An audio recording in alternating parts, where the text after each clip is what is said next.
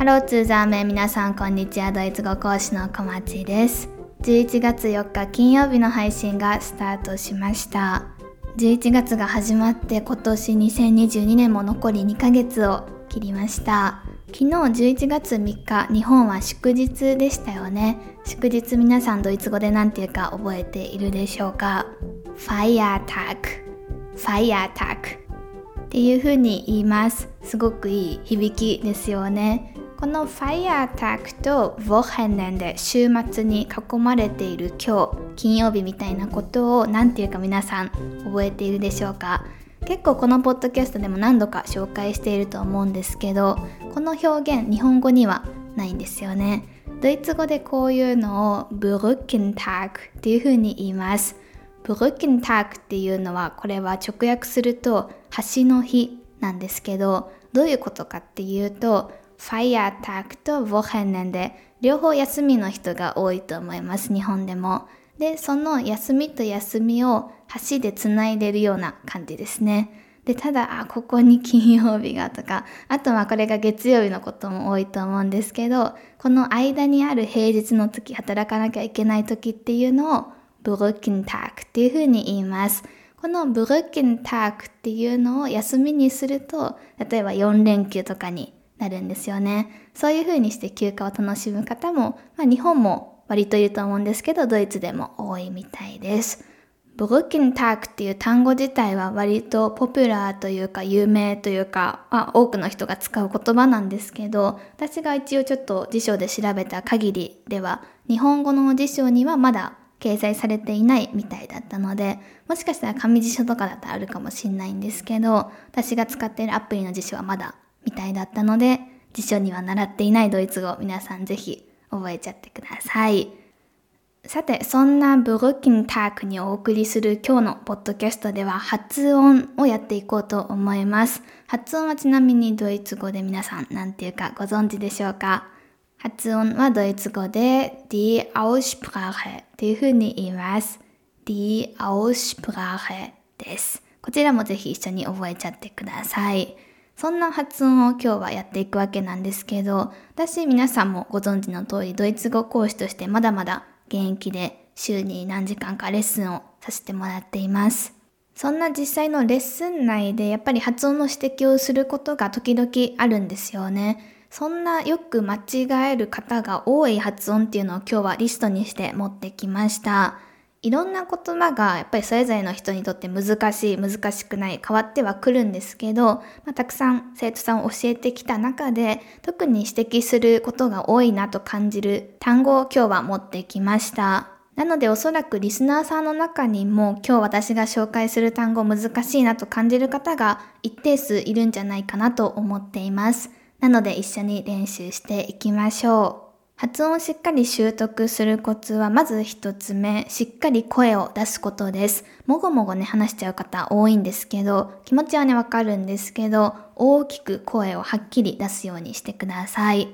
二つ目です。カタカナに頭の中で無理やり変換せず、参考にするぐらいはいいんですけど、カタカナにしちゃうとそれ日本語になってしまうので、今私たちはドイツ語の発音やりたいので、聞いた音を真似するっていうイメージとしてはカラオケに近いです。好きな歌手の人がいたらその歌手の人の歌い方だったりメロディーだったり発音っていうのを真似すると思うんですけどその真似をするカラオケ、モノマネっていうのをイメージしてください。最後3つ目です。何度も何度も発音するようにしてください。私もレッスンでは1回だけ、まあ、やってもらって完璧だったら進むことも多いんですけど、ただ、たとえ上手にできたとしても、2、3回発音をしてもらうことが多いです。理想としては、1つの単語につき5回は発音するですかね。じゃないとやっぱりすぐ脳が忘れてしまって元のちょっと違う発音に戻ってしまうことが多いんですね。人間である限り忘れることは避けられないんですけど、ただなるべく忘れないように何かしら工夫をすることはできるんじゃないかなと思います。そんな工夫の一つとして大きな声で何度も何度も発音するっていうのをぜひやってみてください。まあ、理想は5回、10回ぐらいですかね。というわけで勉強法のイメージもついたところで早速発音練習頑張ってやっていきましょう。Das heutige Thema 私がレッスンでどんなことを生徒さんに発音として指摘するのかなって考えた時にいくつかカテゴリーがあるなと思ってカテゴリーに分けてみました。まず一つ目のカテゴリーからいきたいんですけど、これ最近ね、本当にたまたまレッスンで出てきたテーマというかカテゴリーで、それが単位でした。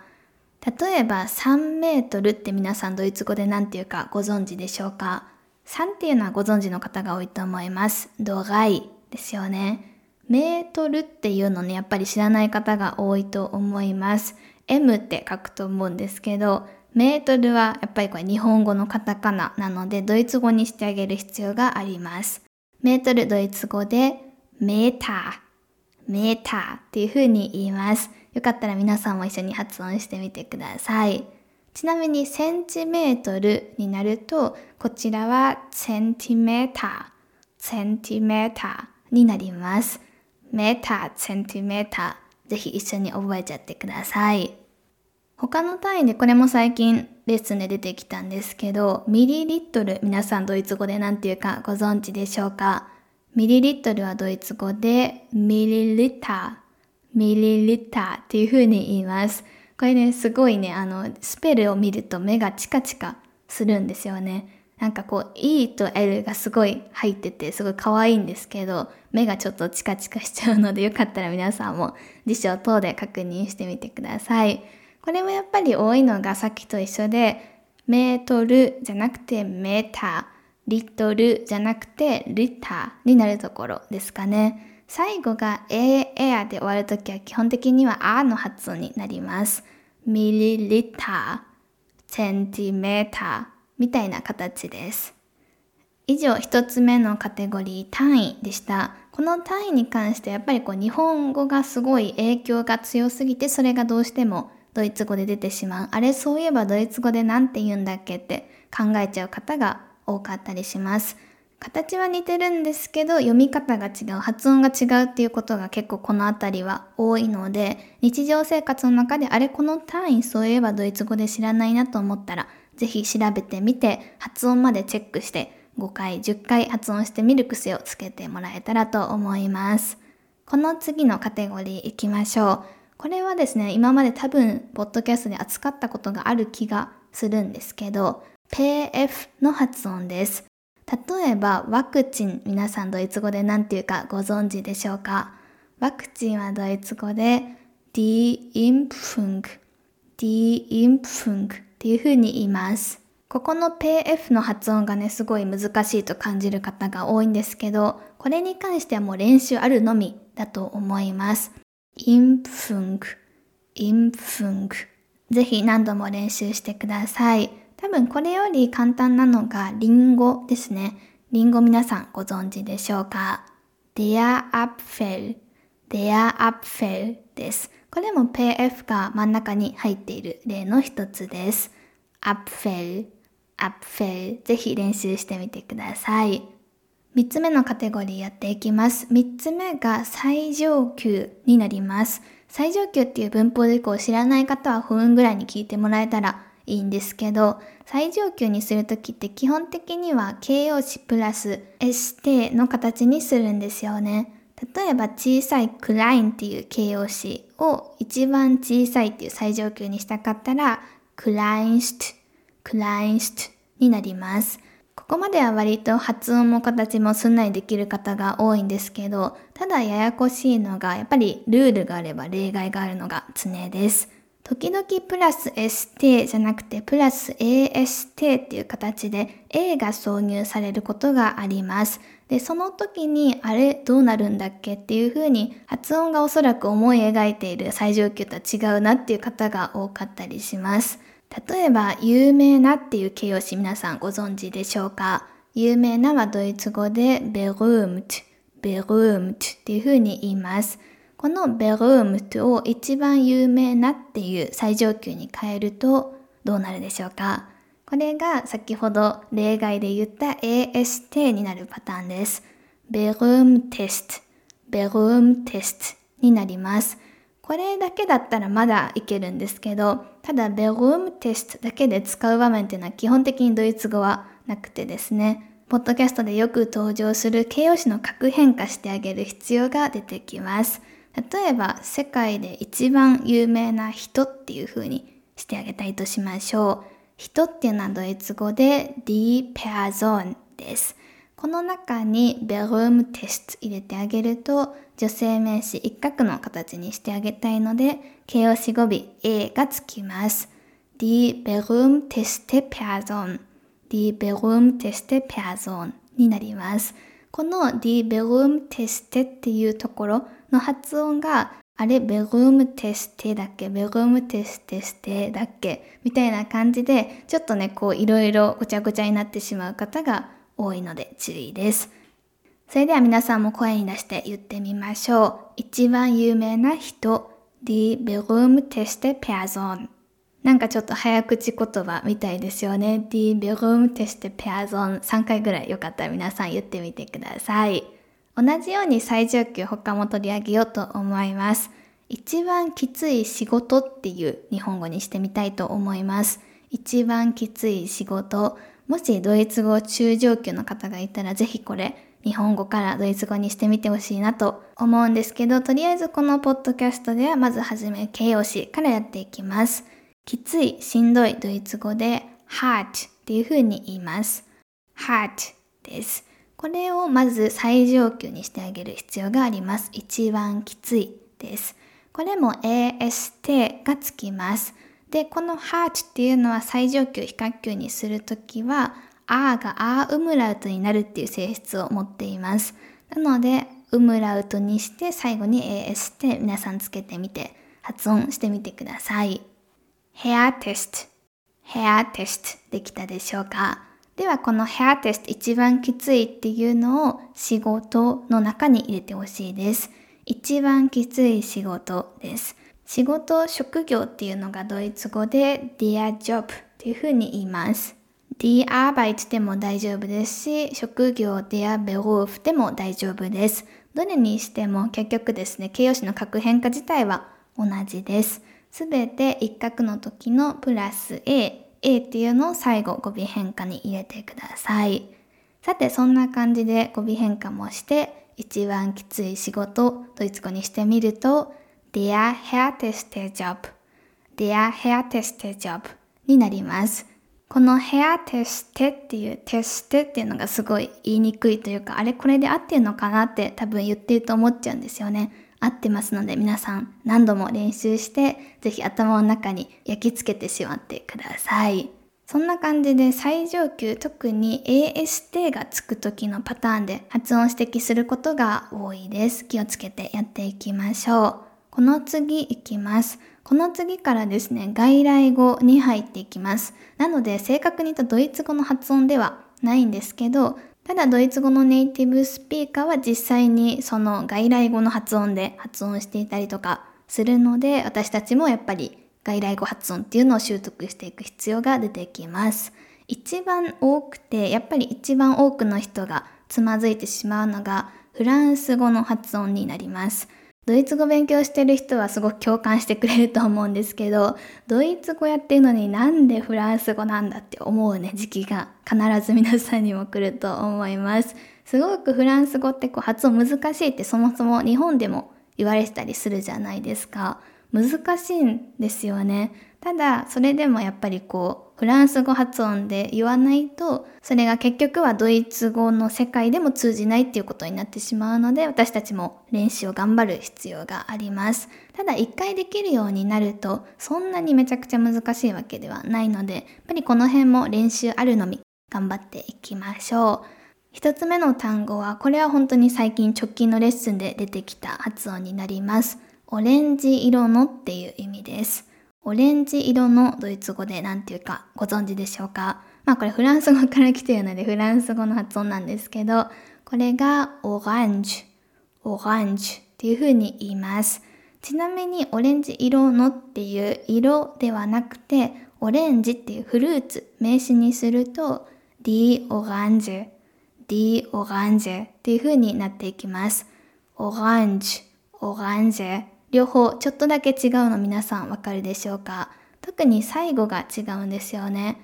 色っていう風に言いたいときは、オレンジ色のっていう風に言いたいときは、最後がギエとかジエとかにならないことが多いです。オランジ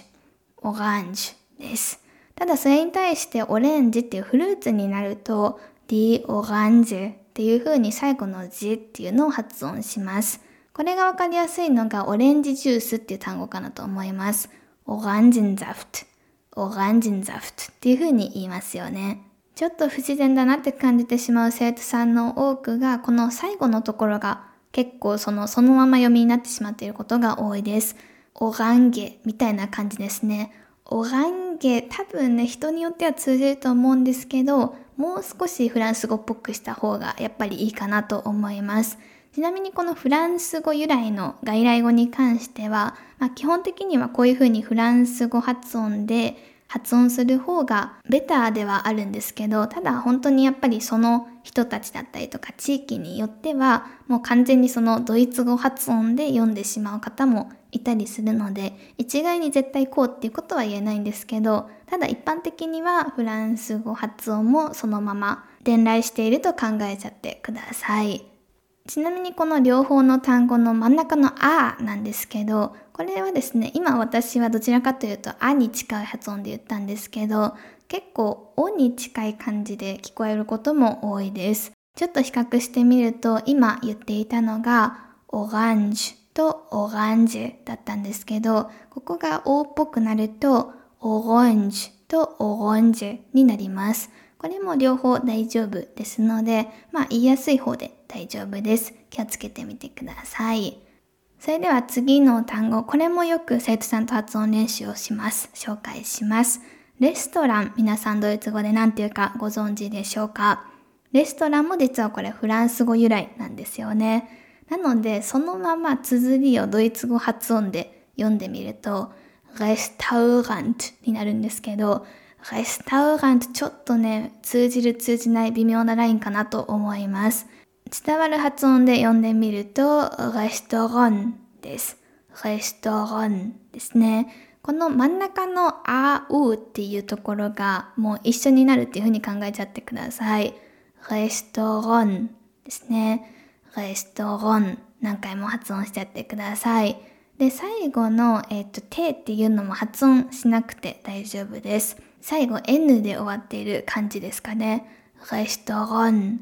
レストラン。ぜひ何度も発音練習してみてください。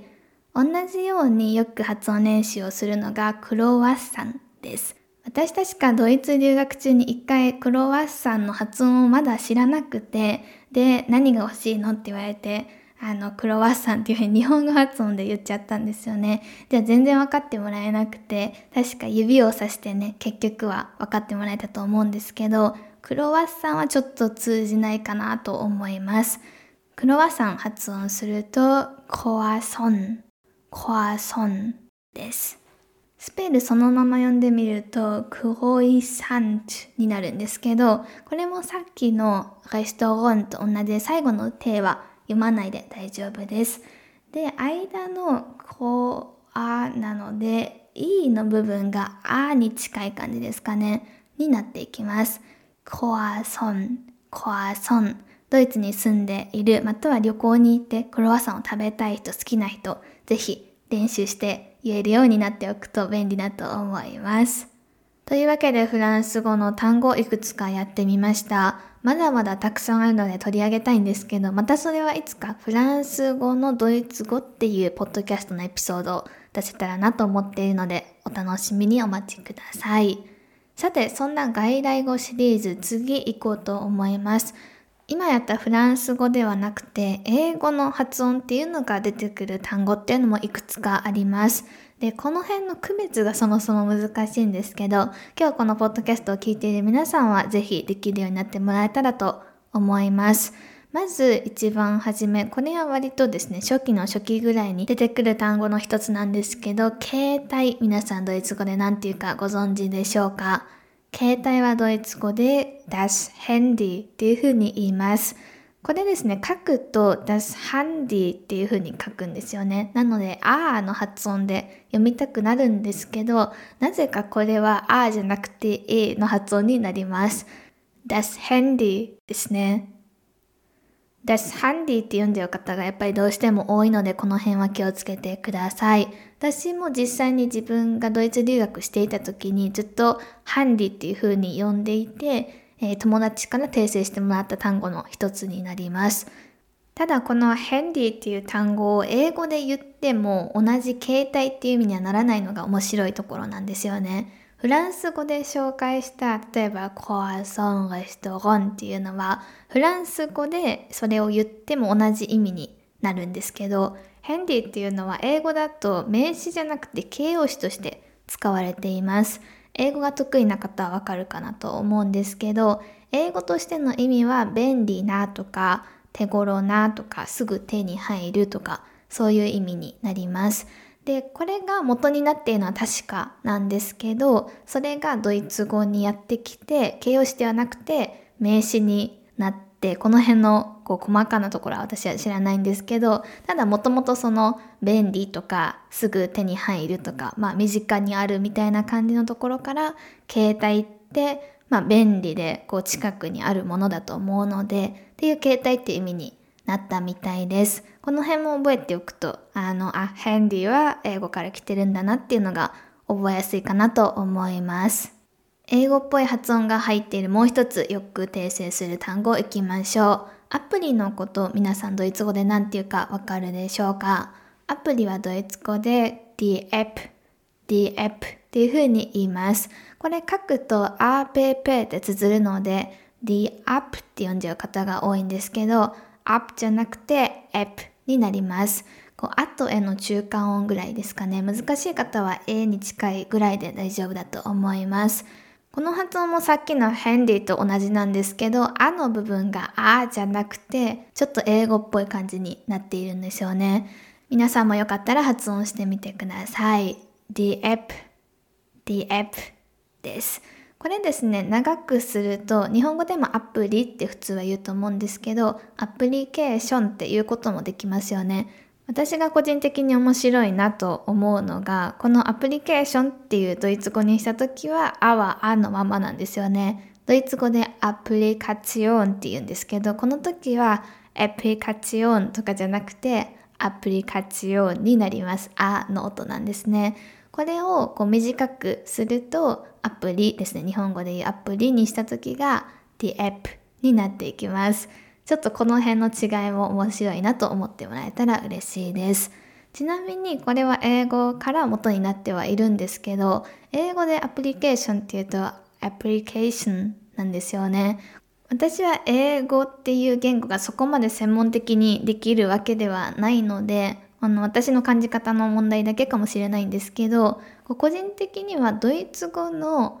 あのエプのこのあの発音の方が英語のアプリケーションのこの初めのあの発音っていうんですかねよりもこう絵に近いなと思います。なので、英語でこのアプリケーションっていう時も、アプリケーションみたいな感じで結構絵に近いあなのかなと思ってたんですけど、こう少なくとも私が持っている英語の辞書の発音だと、あの、あに近いあだったので、ね、あんまりそこの、なんて言うんですかね、つながりがあるのは明確なんですけど、ちょっと個人的には薄いなと感じたりしちゃいました。英語の発音に詳しい方がいたら、ちょっと教えてください。この辺は人によると思うんですけどね、どういう風に発音するかは。まあまあ面白いなと思いました。というわけで英語に近い発音のドイツ語もやってみました。あと2カテゴリーいこうと思います。次にやりたいのがおそらく多くの方が困っているというか頑張って挑戦しているであろう R の発音になります。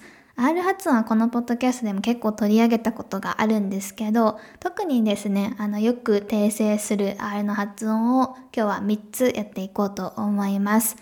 まず1つ目の単語が今日すでに出てきた die Arbeit。die Arbeit 仕事っていう意味の単語です。2つ目ちょっと先にやっちゃいたいんですけど、これがきついっていう意味で出てきた hard。hard です。この2つの単語、ちょっと皆さんに逆に今から考えてほしいんですけど、何が間違っていることが多いところだと思いますか？何を私が訂正することが多いでしょうか？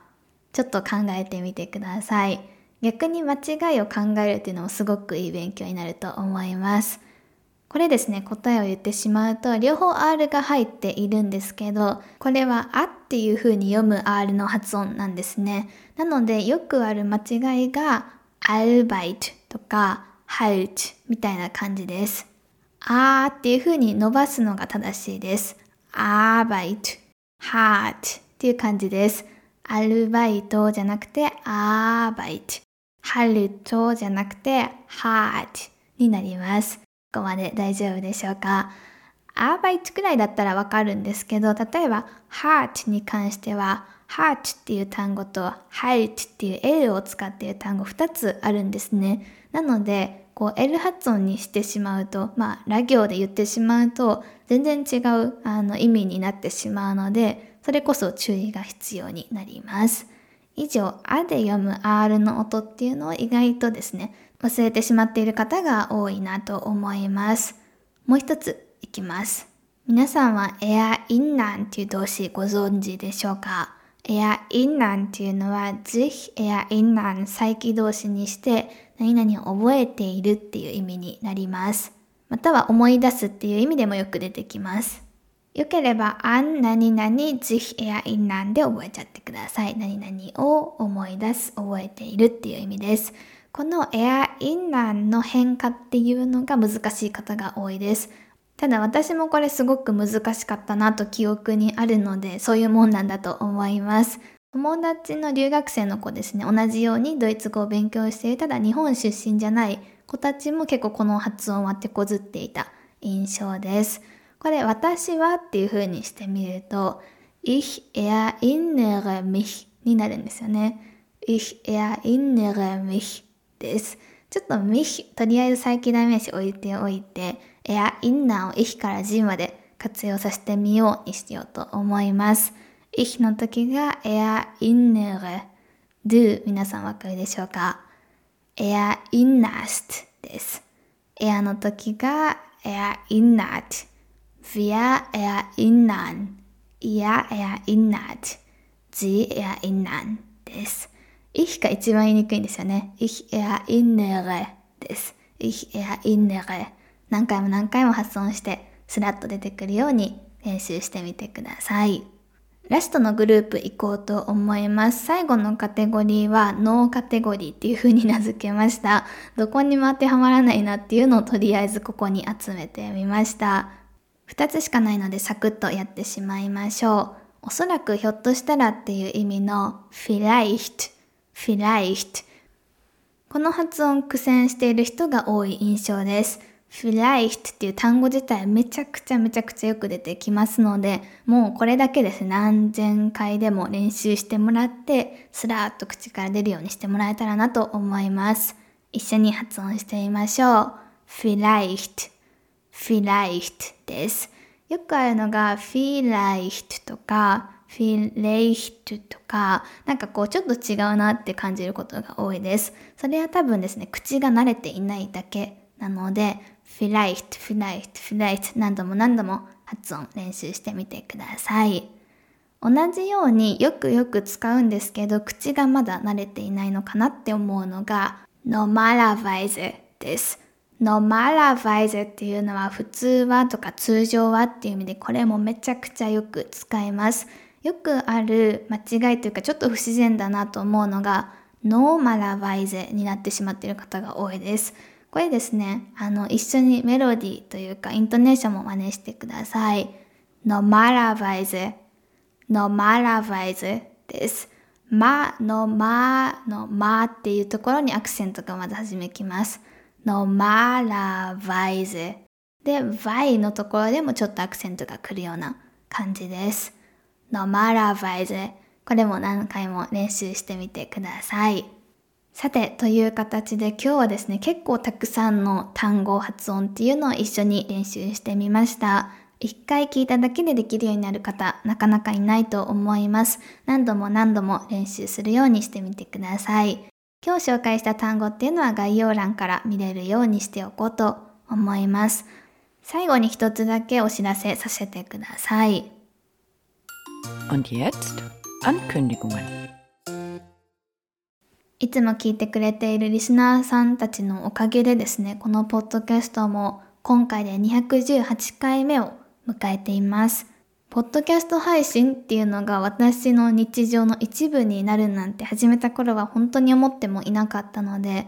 本当に本当に皆さんにはありがとうっていう感謝の気持ちでいっぱいです。いつも本当にありがとうございます。そんなですね、いつも楽しみにしてくれている皆さんにとっては少し悲しいお知らせになるかもしれないんですけど、過去のポッドキャストエピソードっていうのを順に非公開にしていこうかなと思います。最近のエピソードっていうのを非公開にすることはまあ基本的にはないと思うんですけど、あの1とか2とかっていう風に毎回ポッドキャスト一応配信番号っていうのをつけていっているんですね。この配信番号っていうのを今回からなしにしようかなと思っています。なのでこれまでは100回記念とか50回記念とかそういったこう回記念っていうのを何かしらやってきてはいたんですけど、ただそれをとりあえずその私からはおそらく何回目の配信かは見れるんですけど、皆さんからは直接こうそれを